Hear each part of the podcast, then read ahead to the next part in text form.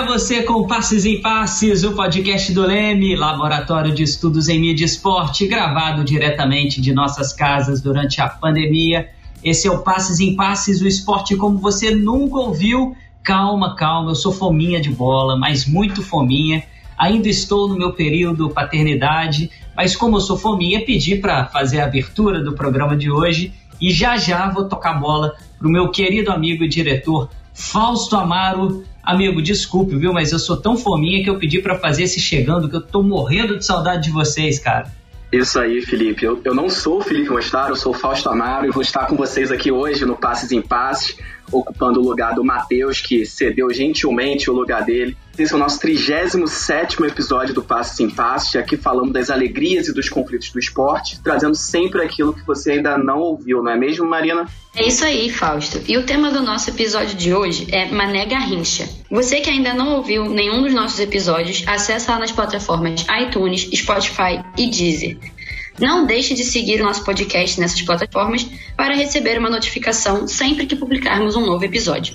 Hoje temos o prazer de receber o pesquisador do Laboratório de Estudos em Mídia e Esporte e doutor em Comunicação pela UERJ, Felipe Mostaro. Tudo bem, Felipe? Fala, amigo. Valeu, Fausto. Valeu, Marina. Prazer enorme estar aqui de volta. Em breve voltarei, né? Acabando o período aí, licença paternidade, para falar do assunto que mais me motivou a entrar na academia, que é o nosso queridíssimo Mané Garrincha.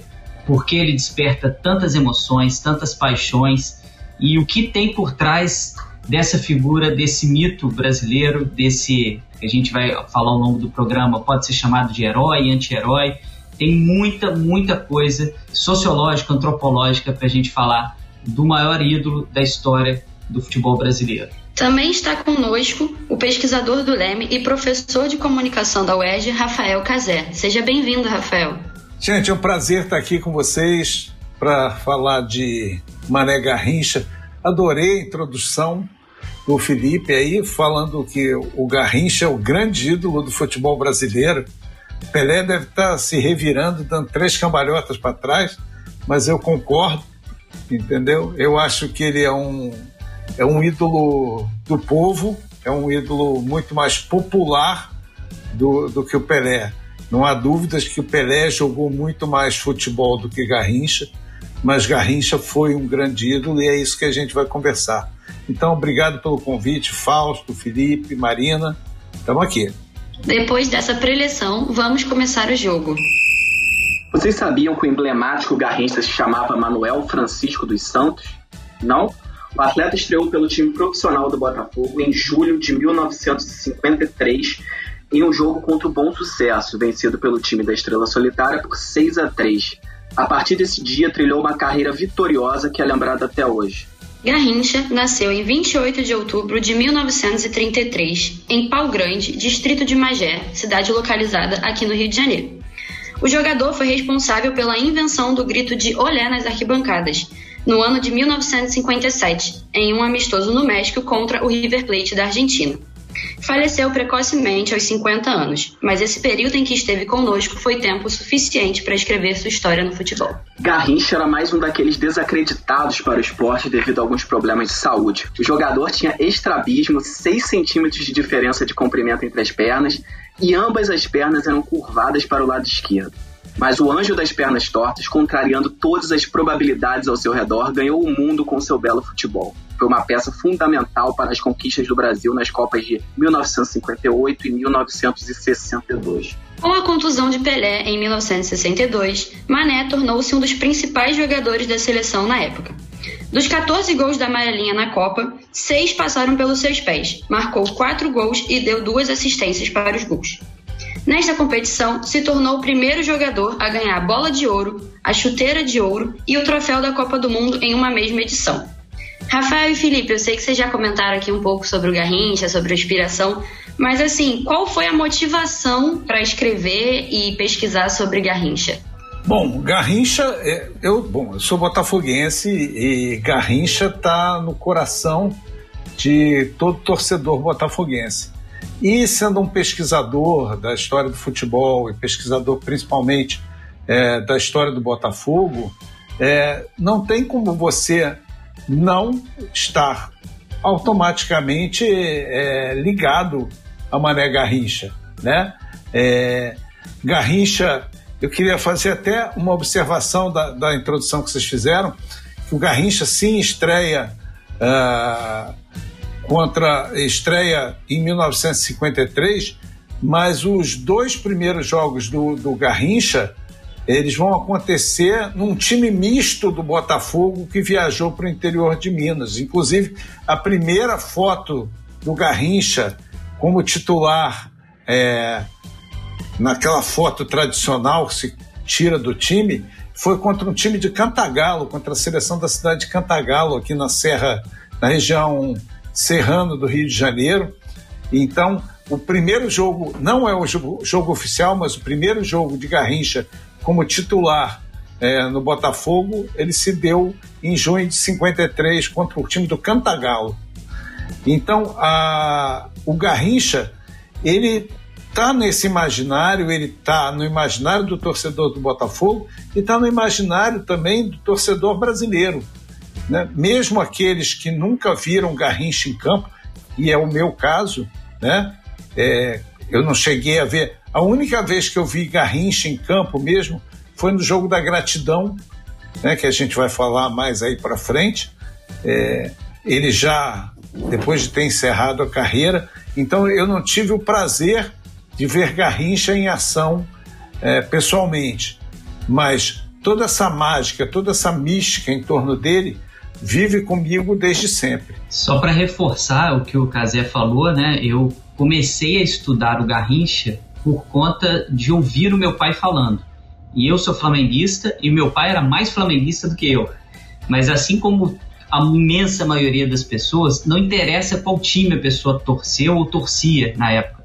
Ela sempre, quem viu o Garrincha jogar, quem ouviu as histórias do Garrincha, é um Garrincha de coração.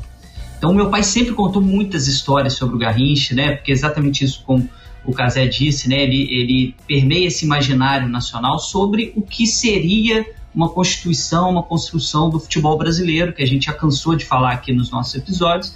Claro que é uma construção é, elaborada, forçada, que o brasileiro inventou o drible, etc. Mas a essência do jogo do Garrincha, é, ele traz praticamente todos os atributos que a gente é, designa ser única e exclusivamente do futebol brasileiro, que é o drible, é ofensividade, é o floreio com a bola, é, fazer uma jogada inesperada, tudo isso que o Brasil vende para o mundo como sendo essencialmente um talento natural nosso, é que o Garrincha tem. E depois de ouvir tantas essas histórias, chegando na época né, de a gente decidir o que nós vamos fazer na nossa monografia, eu parei e falei assim: olha, meu pai sempre dizia, meu pai infelizmente não estava vivo né, quando eu comecei a fazer essa pesquisa. Eu falei: olha, eu sempre ouvi meu pai dizer que o Garrincha era muito melhor que o Pelé. Só que o Pelé teve mais mídia. E aí, obviamente, a gente está no âmbito aqui da comunicação, falei, vou pesquisar isso. E aí veio essa paixão por entender um pouco mais da história do Garrincha. Me apaixonei, obviamente, né? É, o, o, eu tenho também o pôster do Garrincha, mas não está aqui nesse fundo, fica lá em Juiz de Fora, na casa da minha mãe, que é um quadro enorme, mas em breve vou trazer ele aqui para o Rio, porque ele merece estar tá, tá aqui mais pertinho de mim. E ele motiva e consegue meio que sintetizar tudo aquilo que a gente tem de paixão que o esporte desperta. Ele tem o lado do improviso, como eu já falei, ele tem o lado dos torcedores é, irem ao estádio para ver o Garrincha jogar, então ele é um elemento que mobilizava todas as atenções, porque poderia acontecer qualquer coisa quando ele pegasse na bola.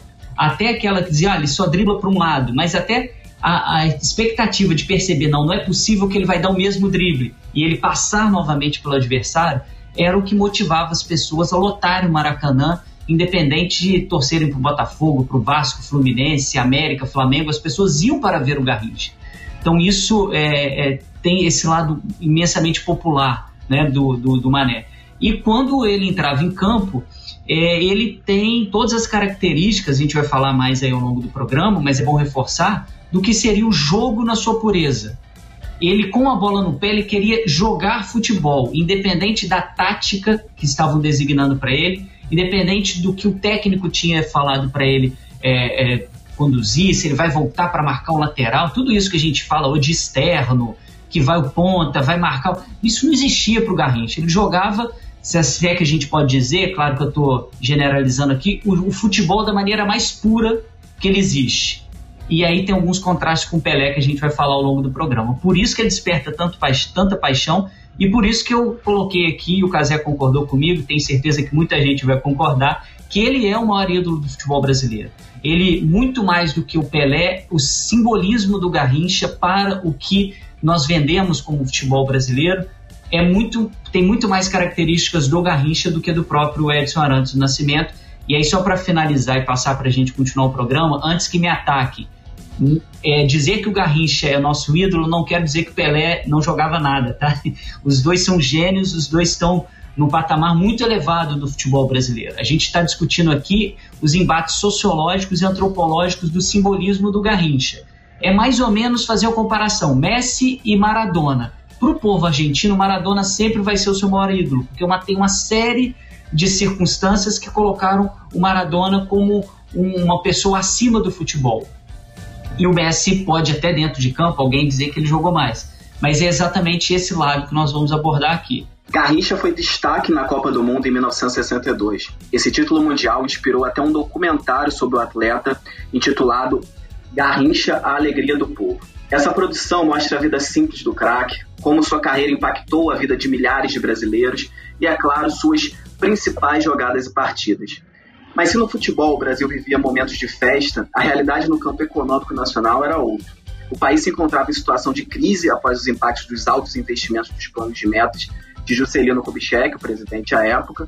Casei até que ponto o sucesso de Garrincha foi utilizado para mascarar a situação política do país naquele momento. Você acha que havia interesse dos políticos em aumentar essa idolatria para mudar o foco dos brasileiros, mascarando um pouco aquela situação, ou você acha que isso não aconteceu?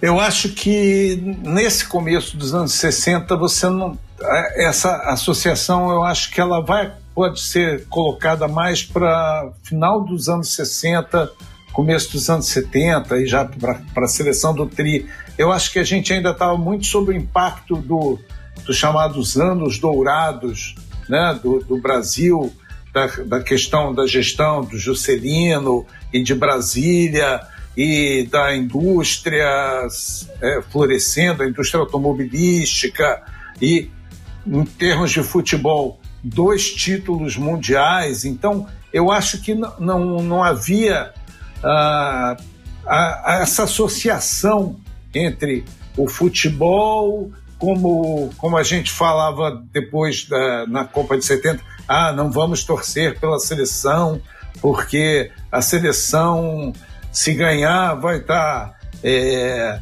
vai estar tá reforçando o governo militar, né? Depois isso já depois do golpe de 64. É, eu acho que em 62 essa associação não me parece tão tão impactante. Talvez sim tenha sido usado é, como cabo eleitoral, como como as pessoas surfando nessa, nessa nesse sucesso da, da, da seleção brasileira e do país para tirar proveito próprio proveito político. Agora, como essa questão de ah, o futebol está encobrindo ah, é, o que está acontecendo no país, eu particularmente não vejo de, dessa forma.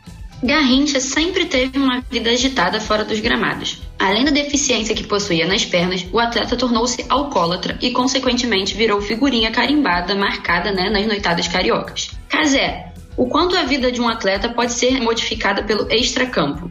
Se não fosse o alcoolismo, mesmo com os problemas no joelho, Garrincha poderia ter tido uma carreira mais longa? É muito difícil a gente dizer isso, porque o Garrincha, o alcoolismo do Garrincha, ele nasce, ele ainda jovem, muito jovem, antes de ser jogador de futebol, é, lá em Pau Grande, eles tinham o hábito de beber mesmo, mesmo adolescentes bebiam tal. E, e isso, evidentemente, vai criando dentro do, do, do Garrincha uma, uma condição de alcoólatra, né? que vai se agravar mais para frente, depois, principalmente, da sua decadência dentro de campo. Né? Você tem o Garrincha é, de 53 a 62 vivendo um, uma ascensão espetacular. né? tendo como auge da sua carreira a conquista da Copa de 62 como personagem principal dessa conquista, já que o Pelé tinha se contundido, né? como falou o Felipe. Então você vai ter nesse auge, sabe, um Garrincha que sempre bebeu, lógico, mas que não, talvez essa, condição do alcoolismo ainda não tivesse tão, tão presente, porque mal ou bem você sendo atleta, você sendo. E a gente não pode nem comparar é, o, a exigência do, do, do, atleta de hoje em dia com a exigência do atleta daquela época. Né? São, dois, são duas situações totalmente diferentes. Apesar de você ter o futebol profissional, era uma coisa água e vinho com o que a gente tem hoje, de exigência, de cobrança, de, de necessidade física dentro de campo. Era um jogo que tinha um ritmo diferente, que não exigia tanta força quanto a gente vê hoje, sabe? Então, é, as, a, as noitadas, isso, as noitadas, vem desde muito antes, entendeu? O jogador sair para noitada década de 40, tá? década de 50, os jogadores saíam do treino e iam direto para para noitada, para garçoniers, para e, e, e, sempre foi assim. Por quê? Porque isso acabava não afetando diretamente o desempenho do atleta ali por conta de uma, uma da, da, exigência do futebol daquela época. Com a, a questão da decadência física atlética dele, por conta de, de lesões, aquele joelho, por conta. Ninguém tem uma perna mais curta que a outra e isso não vai cobrar, a idade não vai cobrar isso um pouco mais à frente. Então, essas limitações, as contusões, depois os problemas extra-campo, né? Ah, toda ah, uma cobrança da mídia em cima dele, como se ele tivesse que ser eterno, e ele não era. Ele, ele começa a ser a partir dessa, dessa, dessa Copa. Inclusive, a gente, é, os botafoguenses e os historiadores de futebol como um todo falam que o último grande jogo do Garrincha vai acontecer em 62, com uma final contra o Flamengo, um jogo que o Botafogo ganha de 3 a 0. E ali foi o que eles dizem que foi o último grande baile do Garrincha. Então ele começa a decair tem a questão da cobrança hipócrita da mídia por conta da ligação dele com a Elza Soares.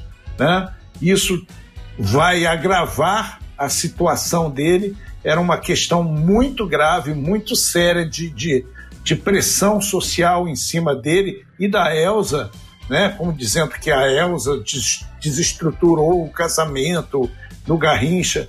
Não, na verdade o Garrincha tinha sete filhas, eu acho que se eu não me engano, é, mas ele nunca foi um pai de família dedicado, presente. Não, muito pelo contrário.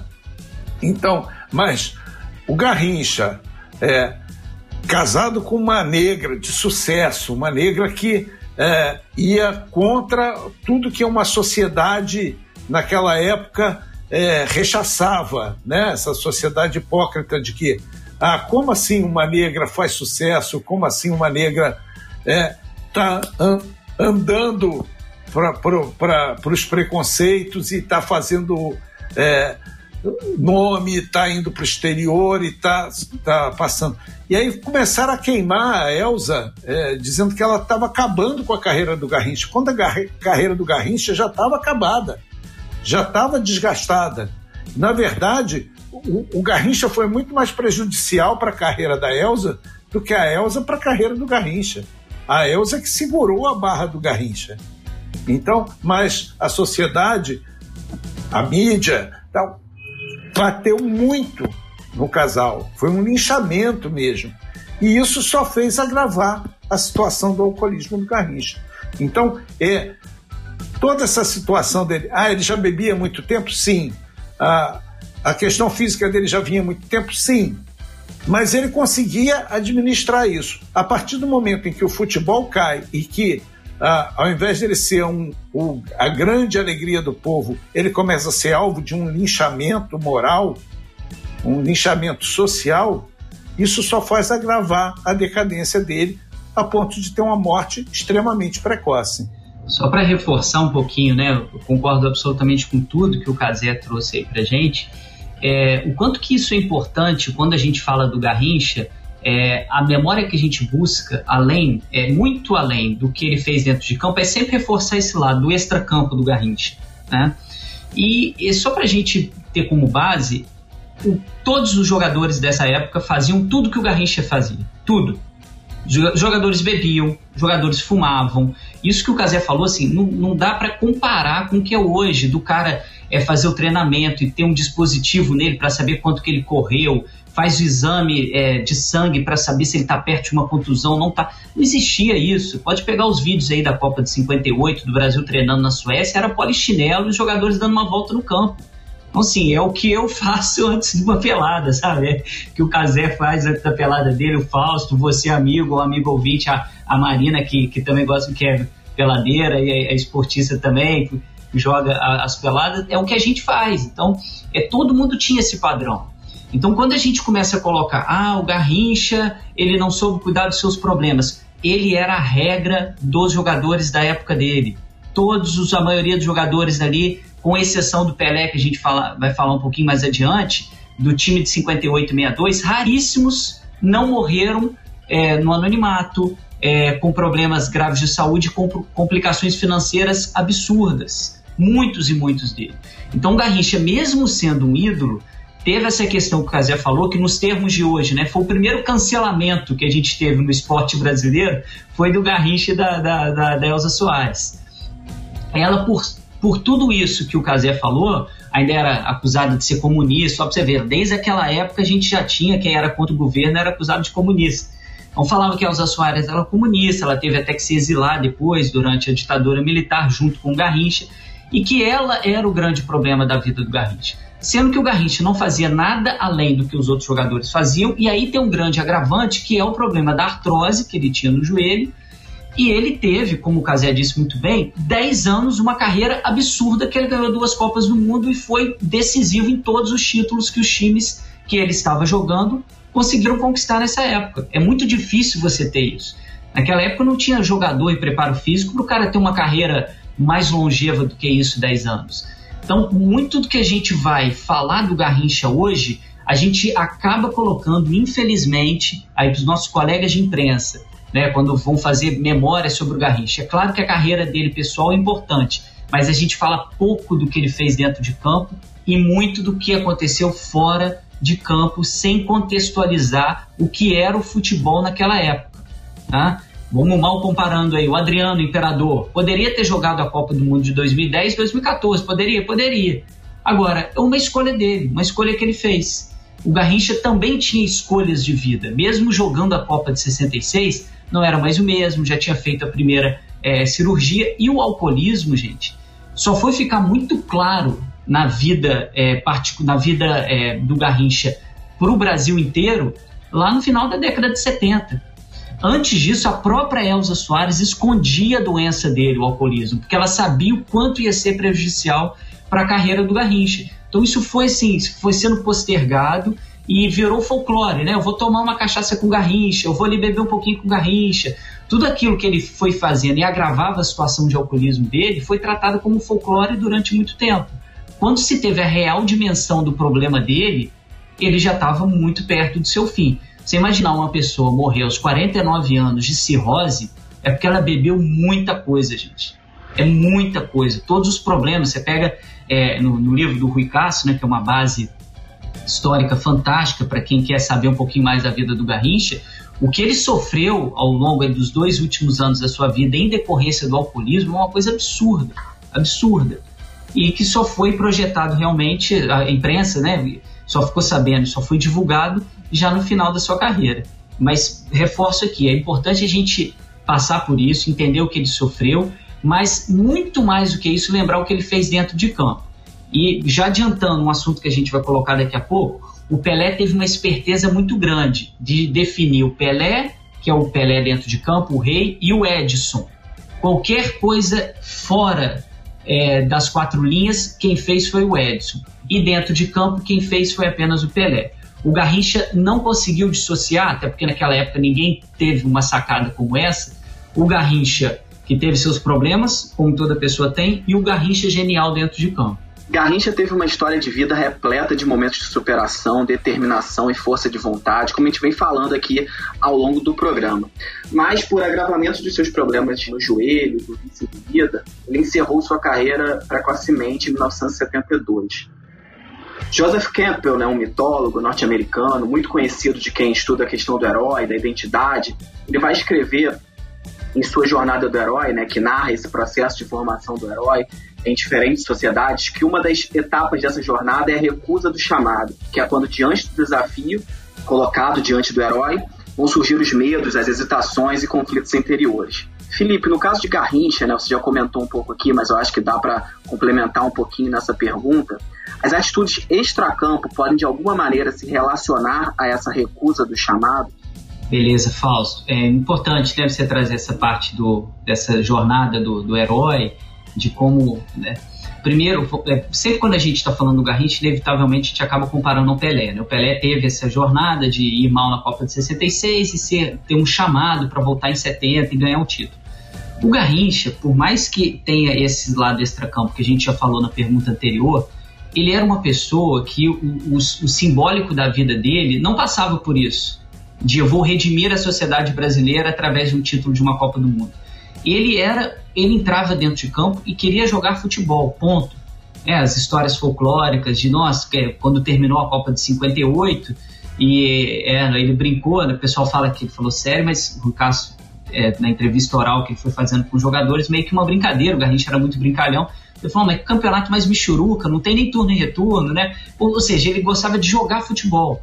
É uma pelada em pau grande para ele, né? Por mais mítico e folclórico que isso seja, ele gostava do jogo em si, de pegar, estar frente a frente com um adversário, fazer o drible, ir a linha de fundo, ou ele mesmo fazer o gol, ou cruzar para um companheiro. Isso era o que dava essa paixão para ele, isso é o que motivava ele a fazer. Então ele não estava muito, muito interessado em ser esse herói que vai receber um chamado e vai lá redimir a sociedade, não. Acho até se ele tivesse condições, é, ele, não, não, ele recusaria porque não, não, não está no simbólico dele.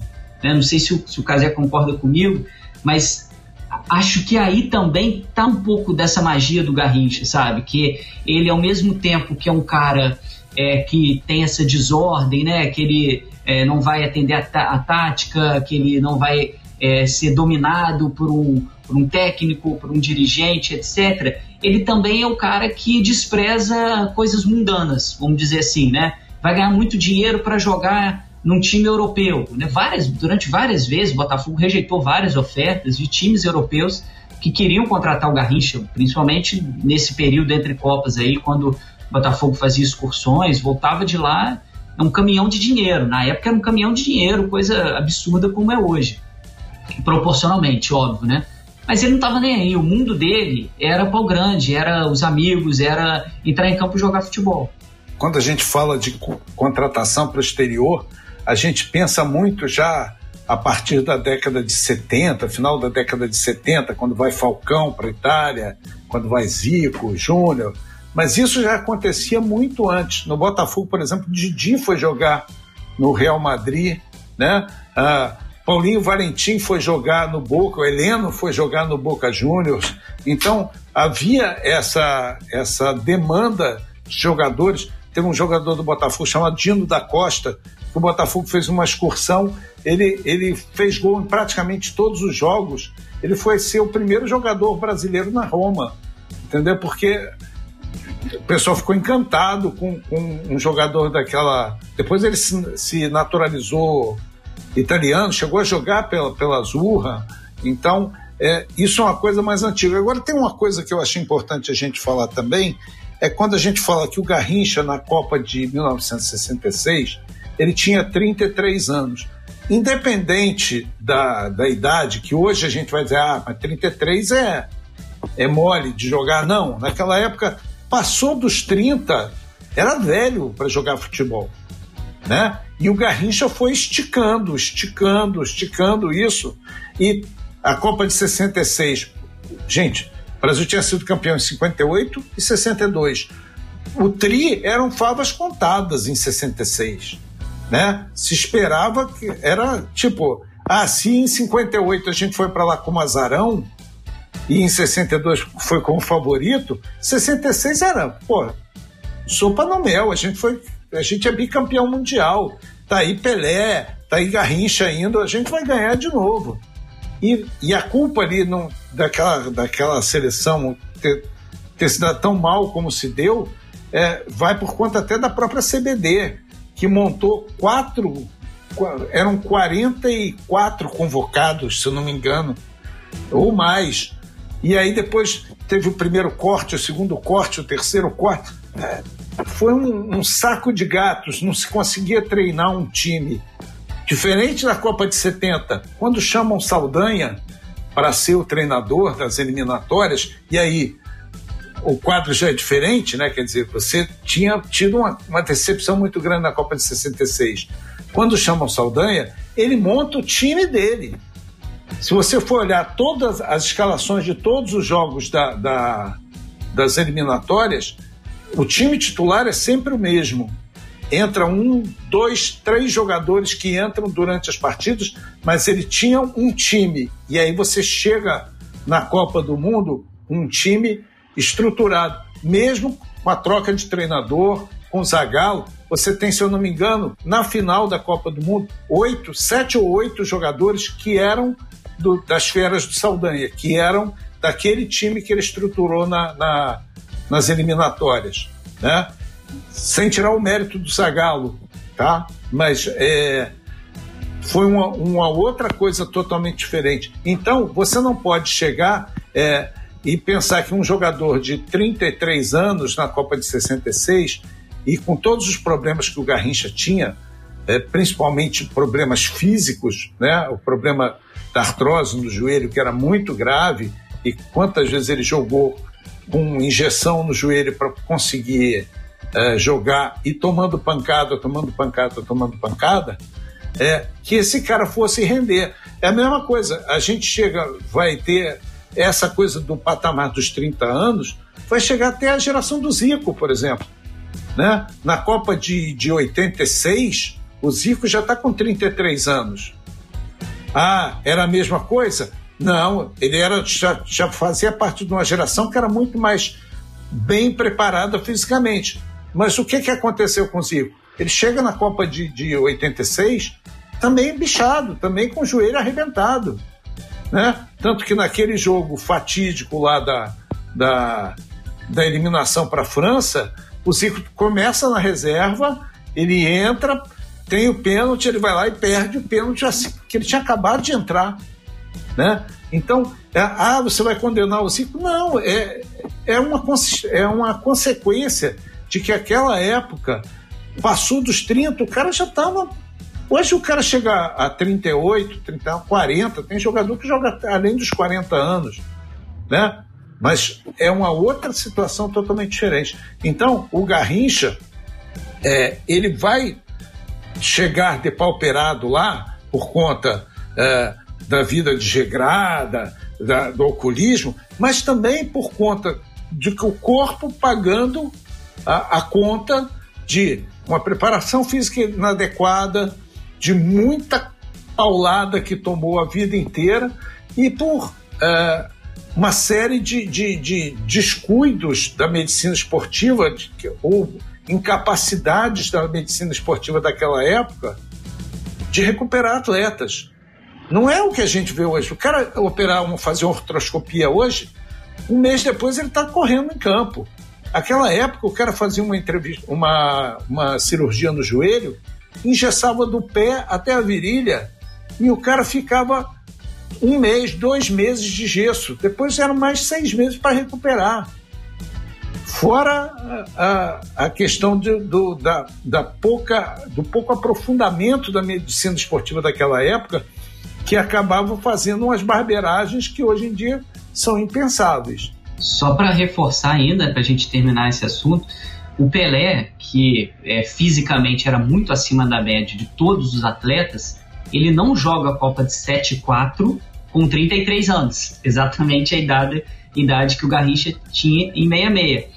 É, o Pelé joga a Copa de 70 aos 29, porque o Pelé começou muito novo na seleção, então a gente acha que o Pelé não jogou, não, jogou, não jogou a sua é, quinta Copa do Mundo, porque tinha 33 anos e já tinha abandonado a seleção. Então, exatamente isso que o Casé comentou. Até para quem se preparava, tinha um vigor físico de realmente atleta, já no modelo que o esporte começaria a se tornar a partir da década de 70, não tinha condições de jogar uma Copa do Mundo. E o Garrincha, com tudo isso que o Casé falou, foi para a Copa é, realmente como essa ideia que o Brasil ia ganhar, meio que, olha, vamos levar um pessoal de que vai ser tricampeão do mundo para meio que homenagear esses caras, né? É só para a gente finalizar, o pessoal, o pessoal mais novo vai entender. É a mesma coisa da Copa de 2006. Todo mundo achou que o Brasil ia chegar, ia brincar na Alemanha, ia ganhar de todo mundo 5 a 0 porque tinha os, os dois Ronaldos, Adriano no auge. Era esse time de 66. Todo mundo achou que o Brasil ia brincar lá na Inglaterra e conquistar o tricampeonato, como o Casé diz. Casé, os jogadores de futebol, eles costumam ter um papel de destaque na nossa sociedade para influenciar pessoas e tudo mais. E a professora da Escola de Educação Física e Esporte da Universidade de São Paulo, a Kátia Rubio, ela cita uma coisa, que é quem mais nas sociedades contemporâneas teria o poder da façanha de deter a atenção de alguns milhões de pessoas com o intuito exclusivo do entretenimento. É, com isso a gente quer saber se o Garrincha ele tinha, ele era descrito como um herói ou um anti-herói. Eu acho que mais do que um herói ou anti-herói, o, o Garrincha era o clown. Ele era o entertainer, ele era o, o espetáculo. Uh, as pessoas não estavam ali. Uh, o resultado era o que menos importava. Evidentemente para o torcedor do Botafogo que estava vendo ele jogar, queria que o time ganhasse. Mas a, a, o jogar do Garrincha transcendia a, o resultado. Né? Você podia, ah, o jogo foi um a um, ok, mas o Garrincha acabou com o jogo. Ele fez todo mundo gargalhar, ele fez todo mundo ficar de queixo caído, né? Então, é, não existe no futebol apenas o, o herói ou o anti-herói. Né? Eu acho que até tentaram transformar o Garrincha no anti-herói naquela fase que a gente falou de, de fim de carreira. Mas eu acho que o, o, Garrincha, o papel dele no futebol brasileiro é muito mais do que o herói ou o anti-herói. Ele é, a, como o Felipe falou, a essência do futebol. É aquilo que a gente é, espera ver num jogo de futebol, é aquilo que encanta no jogo de futebol. Sabe, você vai ver ah, a seleção da, da Espanha, tic-tac, então não sei o que, super eficiente, mas é chato. É chato que dói você ver aquele jogo, entendeu? Você vê aquilo, ah, eles trocaram 52 passes seguidos, ok, 32 foram para trás. Entendeu? Eu, eu, eu, particularmente acho muito chato o futebol assim. É eficiente? Ganha, ganha. Beleza. Barcelona ganhou quilos de títulos assim, mas o Barcelona tinha Messi, que fazia. Se ele fosse só o tic-tac, ele não, ser, não teria ganho o, o destaque que ele ganhou tendo o Messi, porque era o cara fora da curva, era o cara além daquele jogo burocrático ali, eficiente e burocrático, feito pelo, criado ali pelo Guardiola. Então, eu acho que o futebol ele é mais do que o herói, ele é mais do que a eficiência, ele é mais do que a performance. Ele precisa do cara fora da curva, seja pela super eficiência de um Messi, seja pela total improvisação, pelo total é, espetáculo criado por um cara como o Mané Garrincha. Felipe, Casé também, se quiser complementar. Quando o Brasil foi escolhido para sediar a Copa do Mundo em 2014, diversos estádios foram reformados e outros construídos especialmente para o evento. Um deles está localizado em Brasília e leva o nome de Mané Garrincha, o personagem do nosso episódio de hoje. Para escolher em definitivo o nome que esse estádio levaria, houve discordâncias entre o governo do estado e a FIFA. Inicialmente, a arena seria batizada de Estádio Nacional. Depois de alguns debates, ficou decidido que o estádio se chamaria, em definitivo, Mané Garrincha. A escolha do nome de um jogador para um estádio consagra sua posição heróica perante uma sociedade ou apenas confirma a importância desse jogador para o futebol brasileiro? Não, Fausto. Não, ela é mínima perto da, da importância que o Garrincha teve na história do futebol brasileiro. E quando a gente fala de futebol, a gente está falando de uma das maiores manifestações culturais existentes no Brasil, presente em todo o território nacional que mobiliza milhões e milhões de pessoas. A gente tem um ritual nacional chamado Copa do Mundo, em que disputa sobre nacionalismo, sobre o que é o brasileiro, o que se vende como o brasileiro é memorizado e é festejado a cada quatro anos. E o Garrincha ganhou das cinco competições, ele foi teve presença fundamental quando o Brasil ganhou duas. A gente já falou aqui do que se entende do futebol brasileiro internacionalmente. Muito é por conta do que o Garrincha representou e hoje, o que nós temos de memória do Garrincha no Brasil é ridículo.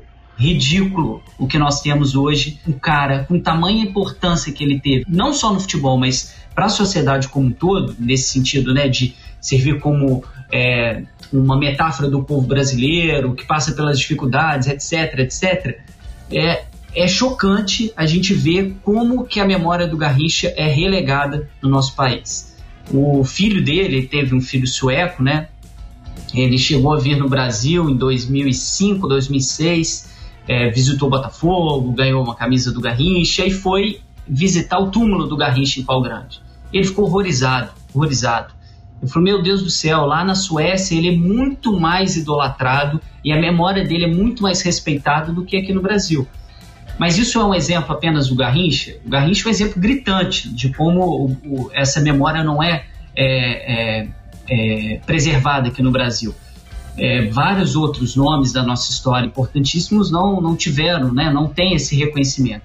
Mas no país do futebol, você ainda ter uma discussão e uma briga para saber se um estádio vai se chamar Mané Garrincha ou não, ou apenas Estádio Nacional, demonstra como infelizmente, a imensa parte dessa elite nacional que faz parte da CBD, antigamente e hoje faz parte da CBF, não dá a menor importância para o Garrincha. Até mesmo do Pelé, tá? A gente, o programa não, é sobre ele, mas em qualquer outra, outra nação que, que recebesse uma Copa do Mundo, é, jogaria mais holofotes numa figura como o Pelé e, obviamente, jogaria, aproveitaria a oportunidade em 2014 para contar para os novos quem foi Mané Garrincha.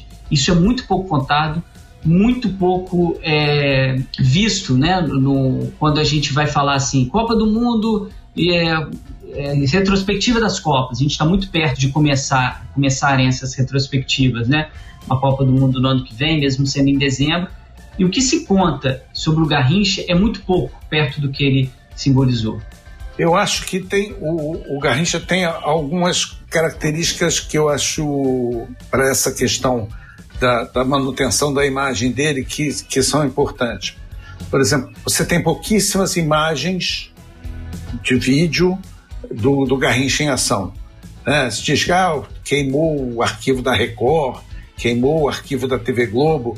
Então, você, se você olhar, todas as matérias sobre o Garrincha são exatamente as mesmas imagens. Você tem o filme, né? Garrincha Alegria do Povo, que tem um pouco mais de, de coisas dele, mas muito pouco. Isso, é claro, não justifica a, essa, esse apagamento da memória do Garrincha. Mas se você olhar um filme, do, esse último filme do, do Pelé, que, que tentou re, é, reunir o máximo número de gols dele, é, é uma coisa estupidamente gritante para jogadores que foram, se não foram contemporâneos, foram bem próximos. Hoje, o que você tem de material do Pelé é, é sei lá, 50 vezes mais do que você tem do, do Garrincha. Isso não justifica, como, como o Felipe estava falando, de você apagar essa memória. Né?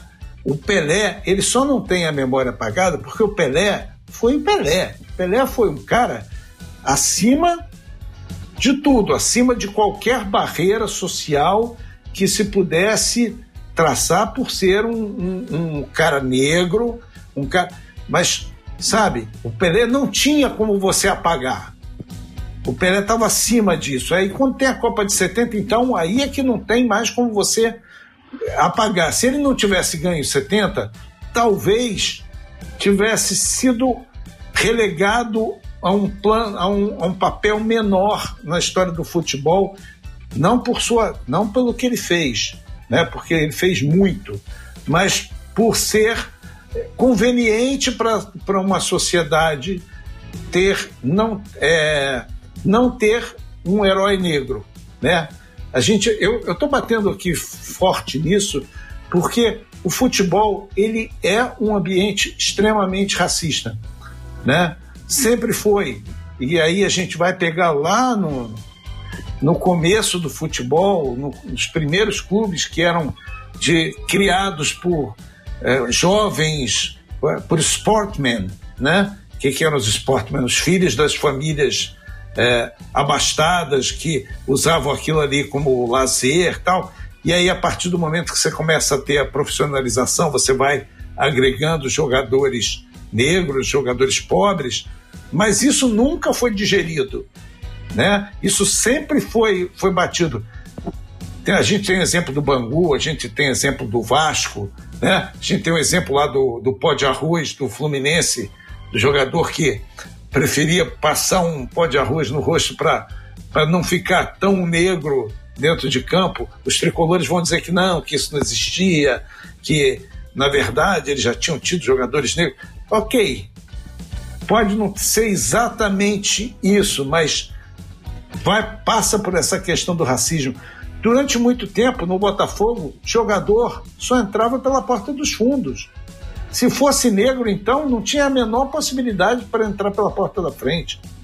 Então, é, essa. É, e aí você tem os grandes heróis. Quem são os dois grandes heróis? Dois negros: Garrincha e Pelé. Numa sociedade extremamente racista, como a gente vive até hoje, guardadas as devidas melhoras que a gente teve, graças a Deus, né? uma maior aceitação, uma maior inclusão né? das pessoas negras, é, você é, ter dois heróis negros é demais, cara. Eu tenho um episódio incrível. É, quando o, o Leônidas da Silva jogou a Copa de, de 34, né, ele era um dos maiores jogadores do mundo. Depois ele vai confirmar isso na Copa de 38. Ele era um dos maiores jogadores do mundo é, por, uma, por um acordo entre o Botafogo e a CBD para estruturar uma seleção que pudesse jogar a Copa de 34, porque na época muitos clubes queriam já o profissionalismo e a CBD não queria, então só foram jogadores de clubes que ainda eram amadores e outros que foram cooptados, dentre os quais Leônidas da Silva. Quando acabou a Copa, o Carlito Rocha, que tinha coordenado toda essa, essa trama para garantir uma seleção brasileira na Copa, conseguiu trazer o Leônidas da Silva para o Botafogo. O atual o, o presidente do Botafogo na época não queria, porque já tinha um jogador negro no time. Como é que ia ter dois? Então você ia abrir mão do melhor jogador do mundo naquela, ou de um dos melhores jogadores do mundo daquela época, porque ele era negro.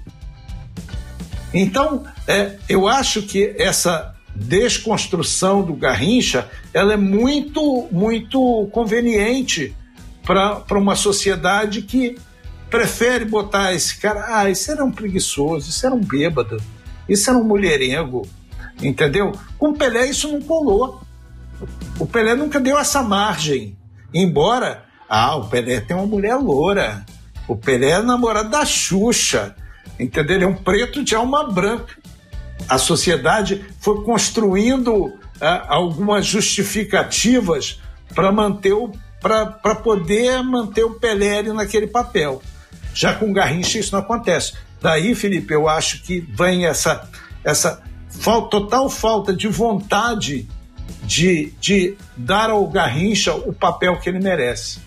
Perfeito, pessoal. Só lembrando, quem está escutando aqui o nosso programa, a gente falando tanto do Pelé, a gente gravou o episódio 26 justamente sobre os 80 anos de Pelé. Quem ainda não escutou, vai lá que esse episódio está muito bom. É, Felipe, você escreveu um livro chamado Garrincha versus Pelé. É um livro que inspirado na sua monografia, que você já comentou um pouco aqui com a gente. A dupla, né, Garrincha-Pelé, foi campeã do mundo na Copa de 1958. E nessa obra, né, o pontapé inicial se dá com a necessidade humana de criar mitos e ídolos no esporte. Percorre a revolução do jornalismo esportivo e chega, por fim, na transformação do esporte em negócio. Em seguida, você foca na vida e na carreira de ambos os jogadores e finaliza trazendo um embate sobre a forma como cada um foi tratado pela imprensa. Por que você acha importante trazer à tona esse embate entre os dois jogadores? Bom, Fausto, é muito em cima do que o Casé comentou agora. É, a gente sabe que a, a, imprensa tem um papel de é, meio conseguir reconstruir essa, essa história, né? De, de um papel de construção de memória para uma parte das pessoas. Então, citando um exemplo rápido, os 80 anos do Garrincha foram pouquíssimos, pou, pou, teve muito, mas assim, quase quase nada de reportagem enaltecendo os 80 anos do Garrincha perto dos 80 anos do Pelé. Passa muito por isso que o Casé já, já pontuou, mas é importante a gente trazer o que se recupera. Né? Quando a gente vai trabalhar com, com memória, é muito importante a gente é, deixar bem claro o que está sendo lembrado e o que está sendo esquecido. Então, muita coisa do Garrincha dentro de campo, por isso eu falei lá no início do programa, é, é esquecida para se lembrar o que ele fez fora de campo.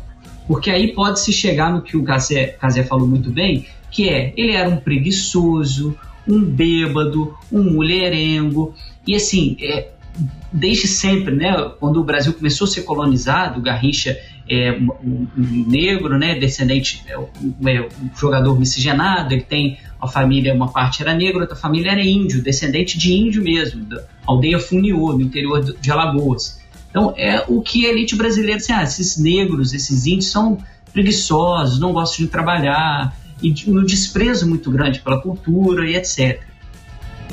E aí, quando eu comecei a buscar, assim, eu achava que essa teoria do meu pai, né, essa hipótese de que o Garrincha teve menos mídia que o Pelé, é, era, era possível de ser, de ser colocado. E quando eu fui começar a ver como foi o tratamento dos dois durante a carreira e pós-carreira, isso fica muito mais grave. Durante a carreira, é, até 63, existia no, no, Rio de Janeiro não existia dúvidas, tá? O Garrincha era colocado acima do Pelé, como jogador melhor do que o Pelé. Em São Paulo existia um empate, se a gente pode dizer assim. É, é lógico, com o tempo, quando o Garrincha, né, para de jogar e a gente tem a Copa de 70, é um, meio que um marco definitivo para dizer, olha, nosso maior ídolo do futebol agora é o Pelé e o Garrincha, como não conseguiu disputar essa Copa no Mundo, ficou aqui para baixo. Só que é, a distância entre os dois era muito pequena. Quando a gente vai recontar a história dos dois, a gente tem alguns pontos importantíssimos. O primeiro é o que o Casé disse muito bem pouquíssimas imagens do Garrincha. Apenas o livro, é, o, o, vídeo, né, o, filme, a película Garrincha Alegria do Povo, que é uma película muito boa, que são aqueles lances é, clássicos do Garrincha, que é ele passando o pé em cima da bola, um jogador vai para o lado, ele trava, que só tem aquilo para se mostrar dele. Na época a gente tinha a, a, os rolos de fita gravavam 8, 15 minutos numa partida aqui no Brasil. Então não, não se tem muitos lances do Garrincha para poder se mostrar o que ele era como jogador. Do Pelé se tem muitos lances, se buscou conseguir esses lances também. É, e o Pelé é um cara que fazia muitos gols. O Garrincha, aquilo que a gente está comentando no programa, ele era, ele fazia gols ok, mas mais do, importante do que o gol, ele tinha esse lado espetáculo do que ele fazia ali na sua ponta direita. Então, até quando se vai se registrar, você guarda o gol, o lance, o jogo, o jogo inteiro, o lance inteiro. Provavelmente não se tinha isso guardado. Então isso já impacta direto porque a partir dos anos 70, início dos anos 80, nós temos uma sociedade muito baseada na imagem. Então se eu vou falar isso com um sobrinho meu, que o Garrincha foi melhor do que o Pelé, ele vai falar assim, me mostra. Falou, não posso te mostrar, eu posso te contar. Ah, mas contar eu não quero saber, eu quero ver. Quero ver o vídeo dele fazendo mais coisa. E aí, você olhando só o vídeo, você vai falar, pô, esse cara, o Cristiano Ronaldo jogava mais que os dois. Porque você tem milhares de vídeos espetaculares de 32 câmeras vendo o que o Cristiano Ronaldo fez em campo. Então, é, aí está o papel da mídia, dos meios de comunicação. Tem uma parte importante né, dos estudos de comunicação que se chama ecologia da mídia, que ele vai estudar como cada a inserção de cada veículo, cada nova tecnologia vai produzir uma nova percepção nas pessoas. Então, o Garrincha é um jogador da era do rádio, da era oral, e o Pelé já começa a se tornar um jogador da era televisiva. E aí a gente já tem um embate que a gente, o Garrincha acaba sendo essa distância que eu disse, vai ser muito grande por conta disso. O Garrincha vai ser muito mais uma cultura oral de se contar o que ele fez dentro de campo. O meu pai acompanhou poucos jogos do Garrincha ao vivo, mas muito pelo rádio. O Casé, como ele disse, foi muito o que contaram para ele. Para mim, foi muito o que contaram. E quando você vai fazer um comparativo, é, na sociedade hoje da imagem, o Pelé acaba se sobressaindo porque a percepção através da imagem acaba, vou colocar bem entre aspas, mais real do que a, aquilo que eu estou contando para a pessoa. E para finalizar, a gente tem duas películas que eu coloco isso no meu livro, é muito importante a gente ver como essa memória foi recuperada através do cinema. Um é o livro Garrincha, é o filme Garrincha Estrela Solitária, é, que tem uma, uma boa vontade muito grande de tentar recuperar essa memória do Garrincha, mas ele vai no aspecto da vida amorosa, da vida pessoal do Garrincha, pouco dentro de campo, e de uma pobreza, aí não é uma crítica ao, ao cineasta, não, é dos recursos que não foram conseguidos para se fazer o filme. Uma pobreza tão absurda que a Sapucaí é recriada num estúdio. E num estúdio, assim, com. É, não é um estúdio qualquer, um estúdio desses aí de Hollywood que você põe aquele fundo verde no chroma key. É muito, muito, é uma pobreza muito grande. Ao passo que quando você vai contar a história do Pelé, você tem um recurso tão grande que até o filme Pelé Eterno, você consegue recriar o gol que o Pelé, né, é, o gol fantástico lá da contra o Juventus na Rua Bariri, que ele vai dando chapeuzinho em todo mundo, é recriado através do videogame. Então, Javari, desculpa, Bariré, confundi, exatamente, na Rua Javari contra o Juventus. É, e é recriado através do, do, do, game, né? Que aí, pô, pro Casé isso é um artigo prontíssimo, né? Como que a simulação do game consegue reconstruir a memória de um gol, né? O Casé que pesquisa também essa parte de, de, de games. É, isso é, é, muito, essa diferença é muito grande. Então, quando você você vai meio que solidificando essa memória e essas pessoas que acompanharam o Garrincha apenas, entre aspas, né? Apenas, eu sou amante do rádio, professor de rádio, é, o poder do som, de você contar aquilo oralmente, vai se desfazendo, vai ficando para trás, e aí tem essa pergunta que esse sobrinho meu diz: ah, você tem imagem do Garrincha? Eu falei, não, não tenho, eu posso te contar o que, eu, o que me contaram que ele fez. Ah, eu não quero, quero ver a, a imagem. Então, é, passa por várias, várias situações, né? De tudo isso que o Casé falou e dos meios de comunicação alterando a percepção das pessoas, percepção do que é real, do que não é. Hoje a gente vive isso fortemente nas redes sociais, né? O que é verdade que se está no seu WhatsApp é vira verdade, não importa se o vídeo foi manipulado, se não foi.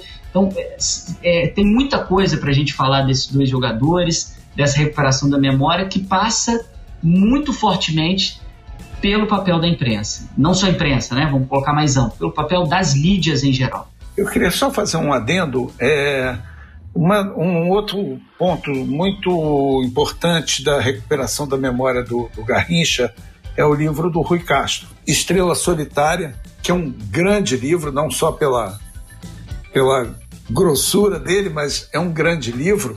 Agora, eu tenho algumas. Eu adoro o Rui Castro, adoro, sou fã, tenho quilos de livros do Rui Castro. Em relação a esse livro especificamente, eu tenho algumas ressalvas é, porque o Rui ele é mais velho do que eu, portanto ele viu Garrincha em campo, ele, ele viu, ele tem uma noção muito maior do que a nossa da importância do Garrincha como jogador de futebol.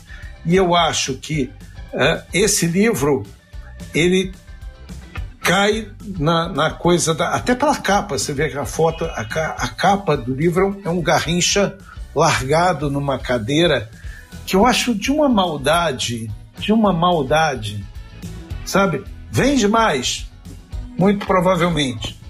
Mas eu acho uma maldade você botar um cara que fez o que fez, que teve a importância que teve, você colocar ele na capa de uma biografia, né, na, na, no seu estertor, no seu, no seu drama final, entendeu? Então eu acho que o livro ele peca em alguns momentos por é, dar mais ênfase à, à decadência do que ao auge.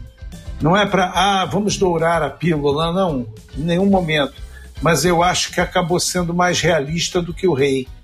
Entendeu? Eu acho que o livro acaba apelando para um, um lado é, mais triste de um cara que era conhecido como a alegria do povo.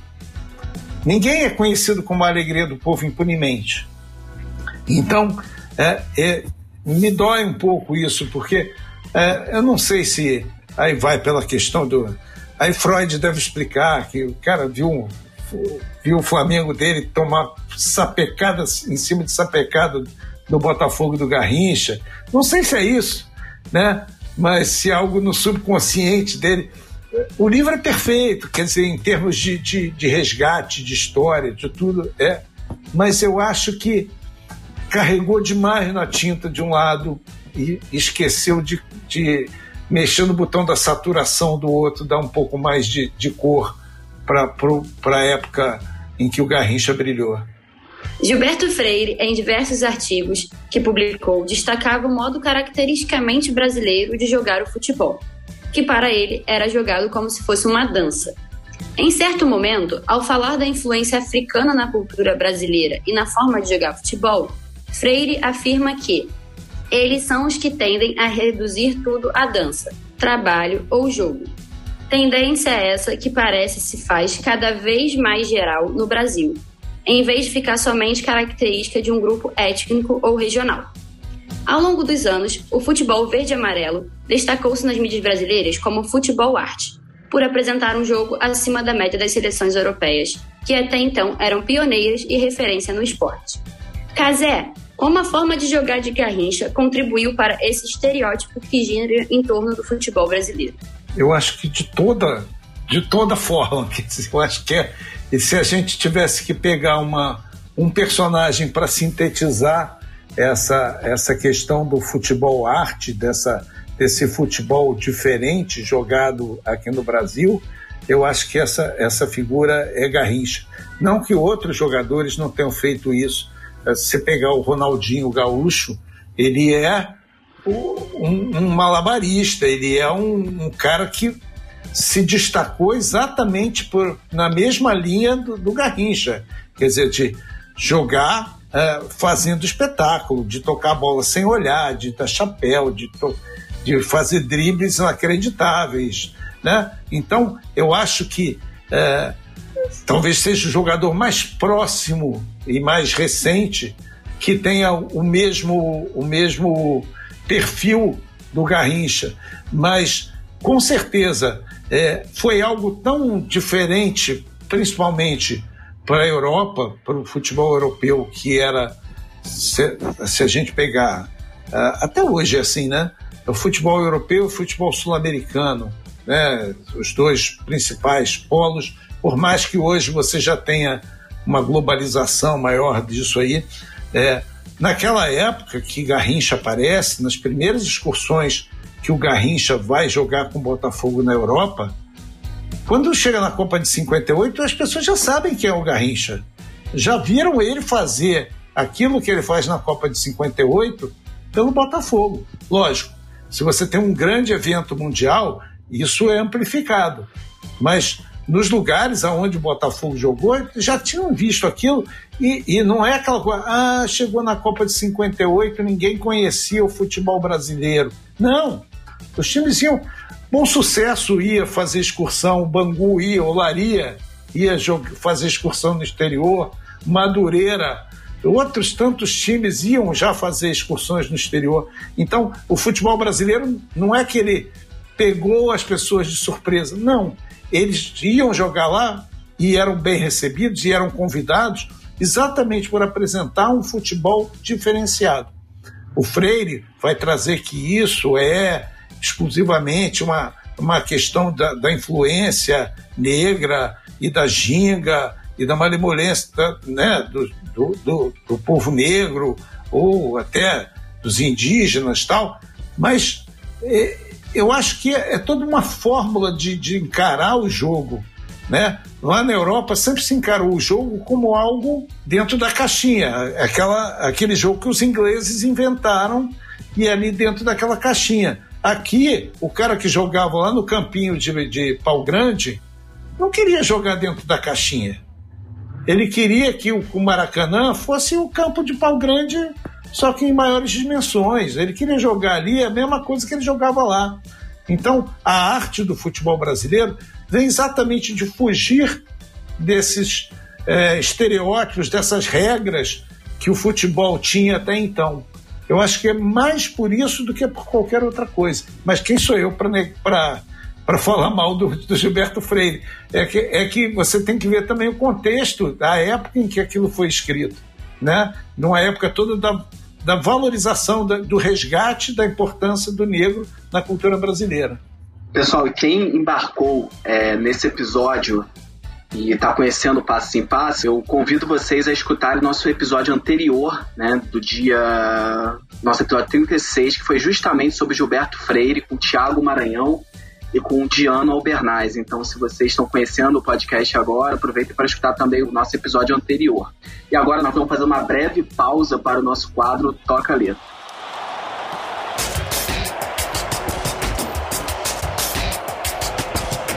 A música de hoje é Balada número 7. A canção foi composta em 1970 por Alberto Luiz, interpretada por Moacir Franco. Solta a música aí, Léo. Ilusão entra em campo no estádio vazio. Uma torcida de sonhos aplaude talvez velho atleta recorda as jogadas felizes. Mata a saudade no peito,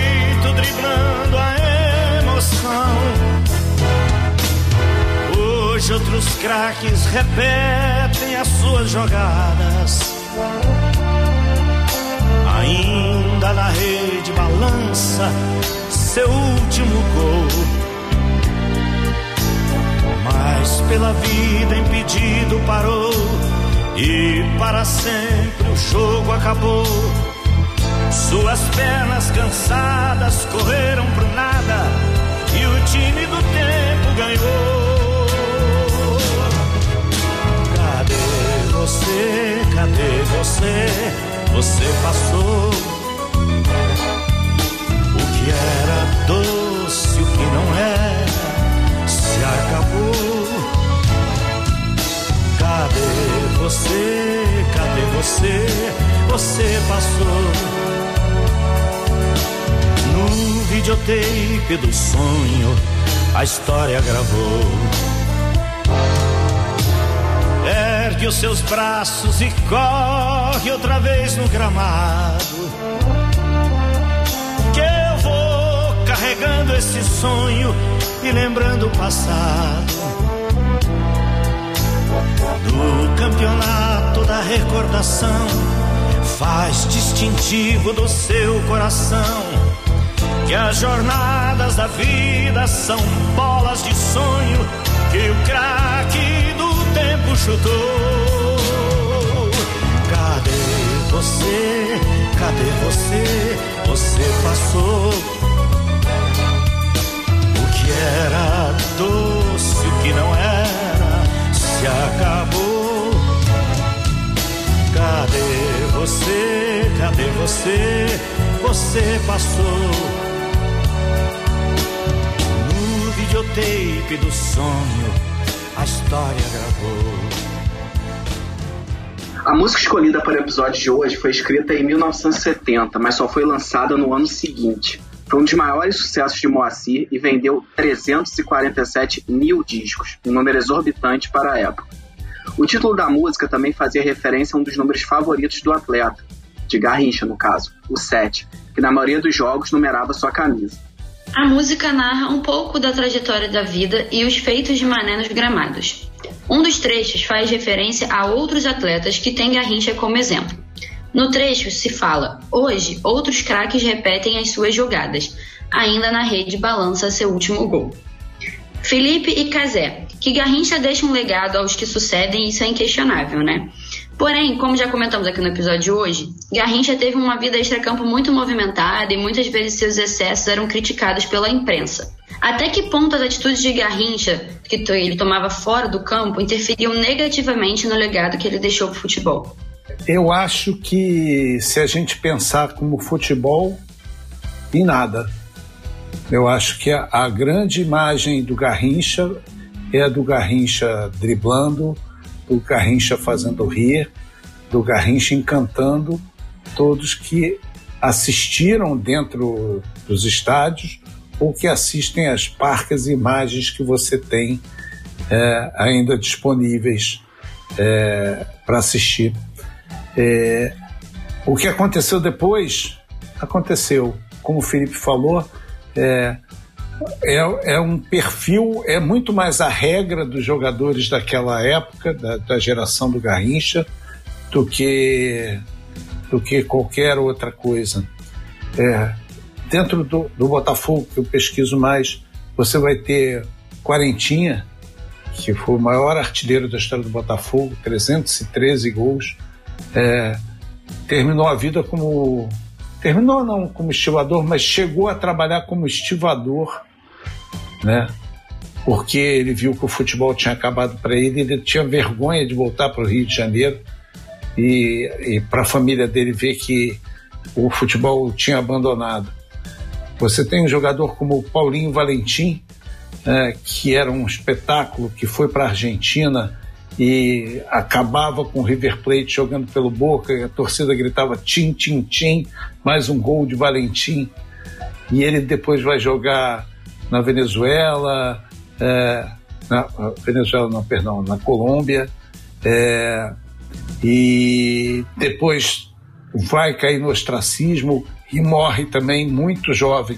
Então você vai ter dentro dessa geração é, esse comportamento como regra, não como transgressão, não como bad boys, não como caras que estavam fora do, do, que foram é, além dos limites que deveriam. Não, era a realidade daquela época. Então, se você me pergunta se isso de alguma forma é, maculou a imagem do Garrincha como jogador de futebol, não. Eu acho que a gente já falou aqui a questão da imagem dele, que, que foi construída uh, depois disso. Mas com ele em campo, eu acho que isso não maculou absolutamente nada. E a, além disso tudo que o Casé falou, a gente precisa reforçar aqui que essas, essas ideias né, de do extracampo, vamos lá, o Garrincha matou alguém, fez algum, cometeu algum crime, alguma coisa, não. Ele saía e fazia o que todo mundo fazia, até essa elite fazia isso, tinha namoradas fora do casamento, é, saía para beber, ia para festas. Só que desde quando o futebol começou a se profissionalizar no Brasil, quando a gente teve esses clubes de elite que começam a receber esses jogadores vindo de classes é, distintas dessa, dessa classe, o Casé disse muito bem, né, de um dirigente que não queria, olha só, o Leônidas da Silva jogasse no Botafogo, que já tinha um jogador negro. Então, eles começam a tentar domar a vida desses atletas é, no sentido de que se esse atleta é um atleta do, desse time, do Flamengo, do Botafogo, do Vasco, do Fluminense, ele não pode cometer nenhum deslize fora de campo, porque isso vai manchar a, a, a, a imagem do próprio clube. E aí a gente está falando de coisas triviais, do, do, do, lado do dia a dia.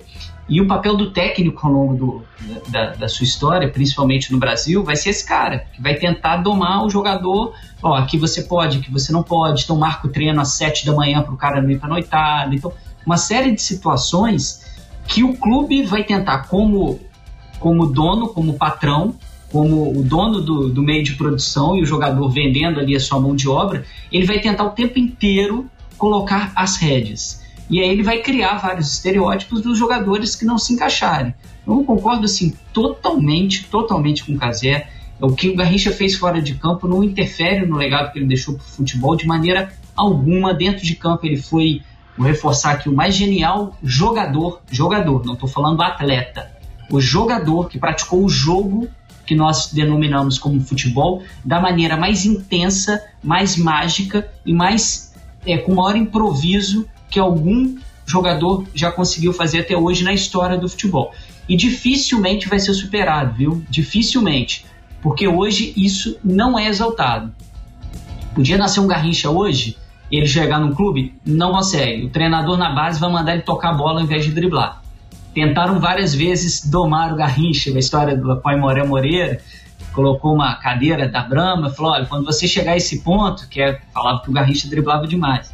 Quando você chegar nesse ponto aqui, Garrincha, você não vai driblar, você vai tocar para o seu companheiro, porque a gente não quer que você faça essa jogada. O Garrincha olhou, deu aquela risada, pegou a bola, conduziu, quando chegou perto da cadeira, jogou a, a, a bola debaixo das pernas da cadeira, foi no fundo e fez o cruzamento, que era a jogada trivial dele. É, hoje em dia, a gente tem é, não estou dizendo que o futebol tá, acabou, que não existe mais, não é nada disso. Mas nós temos um lado técnico é, de uma orientação externa, principalmente da tecnologia, de meio que induzir o jogador o que ele vai fazer o que ele não vai fazer. O Garrincha hoje não teria vaga com toda a sua genialidade, porque ele seria fora da caixinha demais. E hoje a gente vê a própria seleção brasileira, com o Neymar, que tem um talento muito grande, quais jogadores ali conseguem mudar um, uma, um esquema, mudar uma situação de jogo com improviso, como o Garrincha fazia. Isso, grandes jogadores, né, como o Casé falou, não é uma coisa é, característica, específica, só o brasileiro tem. No futebol mundial inteiro, os pouquíssimos que têm esse dom são os caras acima da média, como o Casé disse no programa, o Lionel Messi, que pega todo o tic-tac e dá o sabor que existe no futebol a esse tic-tac, dá o tempero. Hoje, infelizmente, eu é, bateria o martelo que o Garrincha não teria vaga em nenhum dos clubes por driblar demais e não cumprir a ordem do técnico de voltar para marcar o lateral para o time ficar menos exposto. O futebol mudou completamente, infelizmente. Esse é o 37 episódio do Passe Sem Passe, o esporte como você nunca ouviu. Compartilhe o programa com seus amigos e nos ajude a fazer o podcast. Tem alguma sugestão de pauta, tem perguntas? Entra lá no arroba no Facebook, no Instagram e converse com a gente. O nosso quadro Lemecast Club é a hora de você, ouvinte, participar do programa. Dessa vez, após abrirmos a caixa de perguntas, escolhemos o questionamento do arroba coletivo torcedor. Isso mesmo, arroba coletivo torcedor. Ele vai perguntar: o Botafogo é um clube cheio de ídolos. Garrincha é com certeza o maior deles? Aí fica para vocês dois responderem. É uma pergunta complicada, mas eu acho que ídolo, com o maior gênio do Botafogo, Garrincha, com o maior ídolo, Newton Santos. Porque, até pelo fato de ter jogado apenas pelo Botafogo, até por, pelo fato de ter tido uma vida mais longeva e de ter representado o Botafogo como símbolo daquele Botafogo até a década de 90, 90 e pouquinho, que né? Não, minto, mais, até a década de, de 2010, 2010, sim. O Dilton Santos ainda estava ali representando aqueles tempos áureos do Botafogo. Daí eu acho ele ser o grande ídolo da história do Botafogo. O maior gênio, com certeza, Mané Garrincha. Até porque, Casé, não sei se você vai concordar comigo, o Newton era meio que uma ponte assim para que o Garrincha entendesse é, algumas coisas é, que vi, vinham de, de cima do, do, técnico. Ele sabia falar a linguagem do Garrincha para que o Garrincha é, executasse, fizesse o que, o que faz o que fez dentro, dentro de campo. Né? Ele era uma ponte muito interessante, muito importante na carreira do Garrincha. Em várias situações ele ajudou demais o Garrincha. E dentro de campo era meio que um pilar. Era o cara que o Garrincha ouvia e tomava bronca, né? O Garrincha tomava as broncas do Milton Santos. Era meio que um, um, o cara que meio que conduzia o, o Garrincha dentro de campo, não na, nessa parte técnica que ele era acima da média, mas muito, muitas vezes na parte psicológica várias histórias que o Garrincha às vezes estava meio perdido no jogo e o, tanto o Newton quanto o Didi chegavam e falavam, Mané, vamos, vamos ganhar jogo, vamos ganhar, vamos lá, vamos para cima. E aí dava a bola no pé dele e ele respondia imediatamente a, a ação aí desses dois amigos. O Newton Santos foi até o padrinho né, de uma das sete filhas do Garrincha. É, eu acho que a gente tem que ver também a questão do, do, do papel do técnico naquela época para o papel do técnico hoje. Né? aquele papel do técnico, o cara podia falar o que quisesse, sentar. o Didi falava com o Newton Santos, falava assim, aqui, ó, por aqui, vamos, assim, ó, tira aqui, avança, avança recua, então não sei o quê.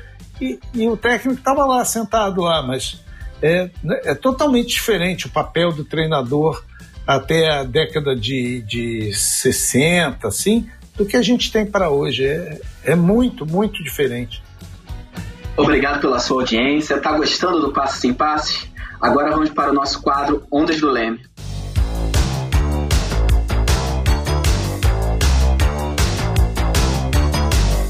No quadro Ondas do Leme, a gente sempre indica alguns trabalhos que vão auxiliar no conhecimento sobre cada tema abordado aqui no nosso programa. O que está em alta quando falamos deste tema? Felipe e Cazé, tem algum livro ou artigo em específico que vocês gostariam de recomendar para os nossos ouvintes? Posso fazer um jabá aqui, não? Claro, pode. Eu estou lançando o meu oitavo livro sobre Botafogo, é relacionado com Botafogo, chama-se Hoje é dia de Botafogo, é um. A editora chama de um livro calendário. O que, que é um livro calendário? Tem histórias do, do clube nos 366 dias do ano. Não só uma história por dia, mas cinco, seis, sete histórias por dia. E foi um livro que deu muito trabalho, que está saindo do forno agora, acabou de, de chegar da gráfica.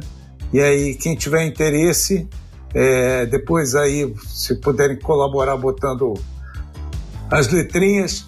É, é só entrar no site da editora Gorduchinha, www.editoragorduchinha.com.br barra hoje dia de Botafogo. Cai lá direto, preço promocional, frete grátis, é só correr para o abraço. Muito bom. Eu tenho duas, é, dois artigos, é, um artigo, um é artigo, um é livro, realmente, né, que para mim são as referências importantes. É, a gente já falou muito aqui do livro do Rui Castro, acho fundamental para quem, com essas ressalvas importantíssimas que o Casé fez aqui no nosso episódio de hoje, é um livro fundamental para você aprofundar um pouco mais na história do Garrincha, tá? E sempre reforçando, vendo que ele foi demais para esse lado que a gente já reforçou aqui no programa de exaltar é, a, a, vida pessoal e não tanto a, a, o que ele fez dentro de campo. Tem um artigo do nosso queridíssimo amigo Vitor Andrade de Mello, é, que chama Eficiência versus Jogo de Cintura. Garrincha, Pelé, Nelson Rodrigues, cinema, futebol e construção da identidade nacional. O Vitor faz um apanhado assim do, das películas né, que já foram lançadas, canções que já foram é, feitas e produzidas de sobre jogadores. E, em primeiro lugar está sempre Garrincha e Pelé na história do cinema brasileiro. E ele traz alguma, alguns pontos né, do Pelé ser essa, esse, essa eficiência paulista e o Garrincha o jogo de cintura carioca. Essa, esse embate entre essa, esses dois centros econômicos e políticos do Brasil para tentar definir o que era uma identidade nacional. O Vitor não fala isso, tá? Mas aí a opinião minha ao ler o artigo, aqui exatamente o que o Casé falou. É, é, tentaram, de, de certo modo, colocar o Garrincha mais abaixo nesse patamar e exaltar o Pelé. Aí, opinião minha, eu acho que tem uma, uma relação de um bairrismo aí da imprensa do Garrincha ser do Botafogo, o Pelé ter sido do Santos, dessa balança ter pesado um pouquinho mais. É só suposição, viu? Não é nada provado, pesquisado, é opinião minha mesmo ao constatar essa trajetória desses dois atletas. É, tem um outro livro que eu acho fundamental, o Denaldo Arcone de Souza. Ele é um dos, dos autores né, que pesquisa a ideia do futebol, e da construção da identidade nacional, o futebol como palco para discussões sobre o Brasil, sobre disputas de imaginário. Ele é um dos autores mais é, brilhantes que eu acho, eu gosto muito dos trabalhos dele. Ele tem um livro fantástico que é ele faz um comparativo entre o Leônidas e o Domingos da Guia. Esse é a, tese, a dissertação de mestrado e saiu agora recentemente a tese de doutorado dele, em que ele faz essa contraposição entre Garrincha e Pelé. O nome do livro é Pra Frente Brasil, do Maracanazo aos mitos de Pelé e Garrincha, a dialética da ordem e da desordem. Ele vai falar exatamente isso, muito em cima do que o Vitor comentou. O Pelé, essa ideia de eficiência, essa ideia de um jogador é, que buscava o gol o tempo inteiro, a vitória, vitória, vitória, obviamente genial, fantástico, e o Garrincha, um outro tipo de jogador. E aí, é, é fechando, né, com uma indicação para o pessoal, tem os dois filmes, como eu mencionei, é fácil de achar, esse Pelé Eterno, o Garrincha Alegria do Povo também é fácil de achar no YouTube. Esse outro é, vídeo, esse outro filme do Garrincha Estrela Solitária, acho já mais complicado, somente em DVD. Mas é, não sei se a gente está terminando o programa, em cima disso que o, o Denaldo de Souza fala e que o Vitor também fala, eu defendo uma tese que a ideia do país do futebol, entendeu? O, isso como estereótipo brasileiro, foi construído ao longo do tempo. A gente tem um ritual para poder consagrar isso ao longo dos anos, que é a Copa do Mundo, e a gente precisa de símbolos. E, obviamente, os dois maiores símbolos dessa trajetória do futebol brasileiro são Pelé e Garrincha. Por mais que a gente tenha tido outros jogadores muito fora de série depois disso. Mas é, é, importante porque no momento que se consolida essa ideia de país do futebol, que é de 58 até 1970, se a gente quiser esticar um pouquinho, da derrota de 50 até a Copa de 1970, esses dois jogadores, nessa ideia de nação, nessa ideia é, de simbolismo que o futebol brasileiro vai trazer para o brasileiro para a nação brasileira, eu costumo dizer que Garrincha e Pelé são cara e coroa da moeda que o Brasil vai jogar esse jogo e vai disputar o seu poder simbólico frente às outras nações. De um lado a cara, de um lado a coroa. Vamos colocar, pode colocar coroa o Pelé, com esse lado da eficiência e tudo mais, e do lado a cara, seria mais a cara do povo brasileiro, do jogo de cintura. Essas duas moedas, cada uma do seu lado, conseguem construir aquilo que a gente entende como o valor simbólico maior que a nação, que esse país do futebol tem. Todos os estereótipos que a gente construiu, mesmo depois nos outros títulos, podem ser englobados tanto nessa ideia do Pelé quanto nessa ideia do Garrincha e principalmente depois da Copa de 70, o futebol começando a se transformar realmente no negócio, com a chegada de João Avelange à FIFA, essa moeda vai ser sempre a moeda de troca, a moeda que o Brasil vai jogar perante as outras nações. E um detalhe interessante: em nenhuma partida que Garrincha e Pelé jogaram juntos, o Brasil perdeu. Né? Então é uma coisa bem curiosa. E eu, só para não dizer que eu só puxei a brasa para minha sardinha, queria mostrar um outro livro que é muito legal, chamado Garrincha, A Flecha Funiô de Alagoas, né? que cita, é de um autor é, alagoano, o Mário Lima, que fala dessa questão das origens do, do Garrincha é, lá em Alagoas, mas ele, ele faz um, um levantamento muito interessante da, da carreira do Garrincha e na, ele faz uma coletânea de textos escritos sobre o Garrincha que reúne ninguém menos que Nelson Rodrigues, Paulo Mendes Campos, Teotônio Vilela, Armando Nogueira, Carlos Drummond de Andrade, Tustão, Chico Sá, João Saldanha, Vinícius de Moraes e Afonso Romano de Santana. Isso aí, isso aqui já é um timaço, né? Botou aqui, eu não sei quantos que eu narrei aqui, mas dá, se botar um Garrincha jogando junto aqui, é melhor do que muita seleção que a gente já viu, inclusive a atual. Exatamente, cara. E de, nesse, acho que deve estar nesses artigos aí, eu recomendo o pessoal ler esse livro que o Casé indicou. Tem uma crônica do Nelson Rodrigues depois da Copa de 62 sobre o Garrincha que é simplesmente fantástica, fantástica ele vai dizendo, e eu não falei ainda do Garrincha, né? Porque a gente vai lendo o Nelson Rodrigues e vai meio que vendo a maneira que ele falaria, né? É, é, é, contaria essa sua crônica. E ele vai dizendo, até hoje demorei para falar do Garrincha, mas guardei esse, esse dia a coluna para falar sobre ele. É uma coluna maravilhosa. E uma coluna que eu acho fantástica é do Carlos Drummond de Andrade, no Jornal do Brasil, no dia seguinte à morte do, do Garrincha que é uma coluna assim de arrepiar, simplesmente fantástica. Nosso programa está quase no fim, mas ainda temos um quadro muito importante que é o Jogo da Vida.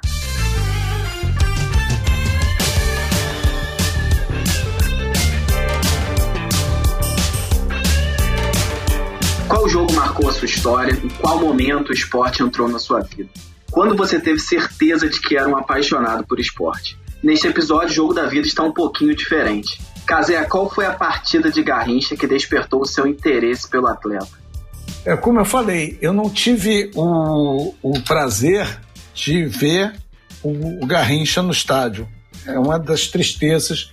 Eu acho que se eu pudesse é, voltar no tempo e escolher um dia para voltar no tempo, com certeza é, eu iria para alguma partida marcante do Garrincha, talvez a partida que foi o seu último grande baile lá contra o Flamengo, né? Mas é, eu consegui ver uma partida do Garrincha que foi na televisão, que foi o jogo da gratidão. O que, que foi o jogo da gratidão? Foi um jogo disputado em dezembro de 73, em que toda a renda é, foi, de, foi destinada ao Garrincha, né? Para ele se manter, que ele vinha muito mal, tanto de saúde quanto economicamente.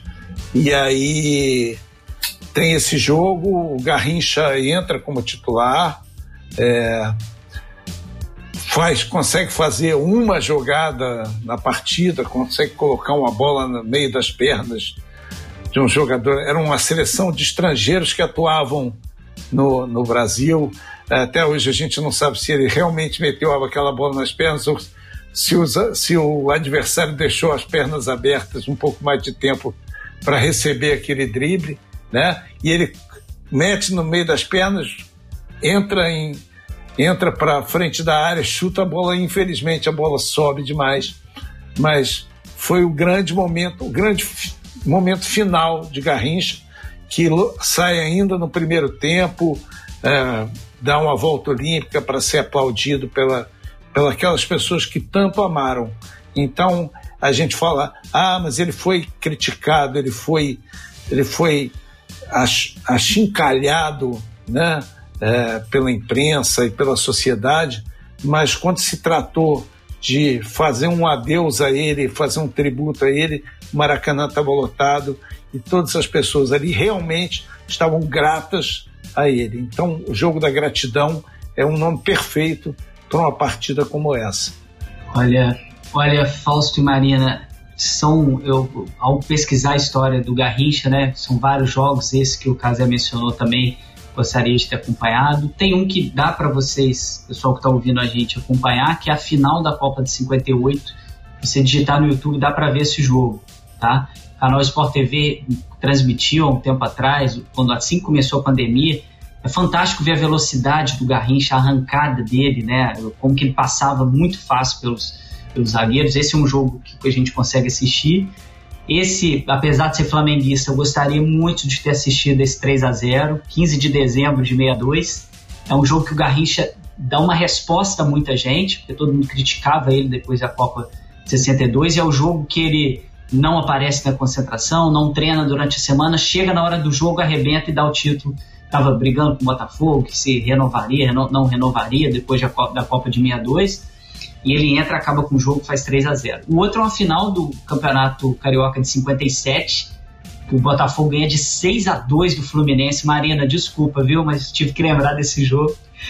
Que o, que o Paulo Valentim, agora o Casé vai me corrigir se eu estiver errado, acho que faz cinco gols nessa partida. Assim, cinco gols. Cinco gols. Essa partida ganha, ganha até slogan: 6 a 2 não pode arroz. É, que, deve, que todo mundo diz que até esse jogo né, de 3 a 0 contra o Flamengo tinha sido a maior atuação de um jogador no Maracanã até hoje.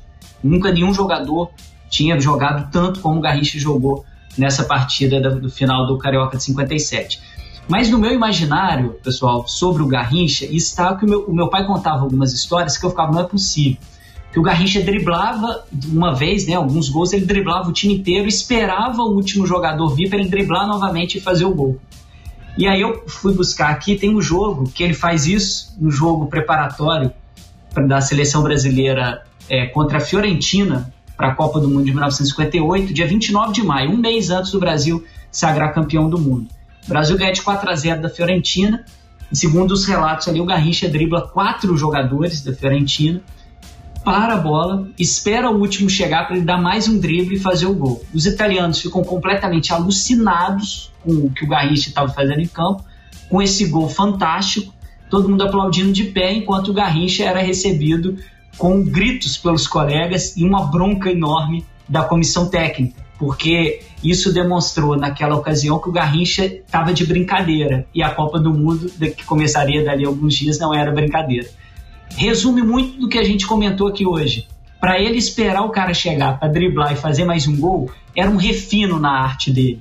Não, não, não ficaria tão legal entrar com bola e tudo dessa forma. E na, naquele modelo do futebol de ser coisa séria, pro Garrincha era também, mas a seriedade dele estava em dar mais um drible. Falou, pô, tem que deixar o cara tomar mais um drible antes de eu fazer o gol. Isso é um jogo que eu queria muito, muito. Vou pegar uma maquininha do tempo, voltar lá para Florença, imagina, né? Só de estar em Florença já é ótimo, mas e ainda ver esse gol do Garrincha é um do, eu agora me esqueci se foi o quarto gol, qual foi, mas foi um dos quatro gols e muita gente fala que foi um dos gols mais lindos que alguém já fez pela seleção brasileira e reforça aquilo que a gente comentou, né? Não tem imagem nenhuma, nenhuma desse gol. Né? Senão a gente veria o aplauso dos italianos, os jogadores da Fiorentina é, é, todos eles né, babando de estar tá jogando contra um cara e os jogadores da seleção, a comissão técnica, dando bronca no Mané, porque era Copa do Mundo, era coisa séria, não era momento de se fazer isso. Acho que isso consegue resumir muito bem essa genialidade do Garrincha. Eu acho que a mágica da, da, da história do futebol está exatamente nisso. É muito das coisas que a gente ouve, lê e tem que imaginar, né? É como a Marina falou lá no começo do jogo do Olé, né? Será que realmente foi a primeira vez que se gritou olé num estádio? Mas passou para a história como sendo Garrincha dando um baile no Vairo, que era um, um, um argentino, e tem, tem o relato de que quando ele sai, o treinador com pena do, do, marcador argentino tira ele de campo, quando ele passa para o outro, ele fala assim, boa sorte para você, não tem que ser feito. Então, é, sabe, tem a, essas histórias, elas vão ficar para a eternidade e essa é a grande beleza da, do, do, futebol contado, do futebol historializado, né? De você realmente apenas imaginar, como o Fausto falou, ah, eu não posso ver esse gol, mas a, a situação é tão linda, tão incrível, que você consegue ver esse gol na sua cabeça né? Da mesma coisa que um estádio inteiro no México gritando olé a cada drible do Garrincha. Final do Passes e Impasses. Muito obrigado, amiga e amigo ouvinte. Compartilhe com seus amigos, envie seus comentários para o Lemecast Clube. Leia nosso blog comunicacãoesporte.com e siga as páginas do Leme nas redes sociais. É só procurar lá, arroba LemeUERG. Muito obrigado, Felipe, pela sua participação aqui nesse programa, voltando ao Passos Sem Passes. Quer deixar algum recado final aí para os nossos ouvintes? Poxa, amigo, saudade de vocês, né? Em breve estou voltando. Teremos novidades aí para a Copa do Mundo, né? Em breve vamos lançar aí lá essas informações, algum um especial, né? Sobre as Copas. Foi um prazer estar aqui participando vocês, querida amiga Marina, você meu grande parceiro e amigo e nosso querido amigo e parceiro também, tanto de Leme quanto da FCS, o Cazé. E vou fazer o jabá de novo aqui, né? Dá uma olhada no link aí para esse livro. Hoje é dia de Botafogo. Muitas histórias fantásticas desse clube que nada mais nada menos revelou para o mundo esse cara que foi objeto de estudo aqui de quase uma hora e meia que a gente está falando desse magnífico Garrincha. Casé, muito obrigado também, você que mais uma vez no programa, falando aí sobre um tema que você sabe tanto e tem tantas obras aí sobre o Botafogo e também sobre o Garrincha. Mais do que qualquer coisa, é um grande prazer né? falar não só aqui no Passo em Passo, como falar de Mané Garrincha. Né? Não, é, não é trabalho nenhum, na verdade, uma grande diversão é, trazer a memória desse cara para novas gerações, pessoas que é, já ouviram falar, mas que não conhecem bem. Então, quem gosta de futebol tem que conhecer bem Garrincha. Passe em Passe é uma realização do Laboratório de Estudos em Mídia e Esporte do Audiolab da UERJ, com roteiro e produção de Marina Mantuano e Carol Fontinelli, direção de Fausto Amaro e Felipe Mostaro e edição de Leonardo Pereira. Nosso programa é quinzenal e esperamos vocês no nosso 38º episódio. Tem muita coisa boa por aí passo em passo, o esporte como você nunca ouviu.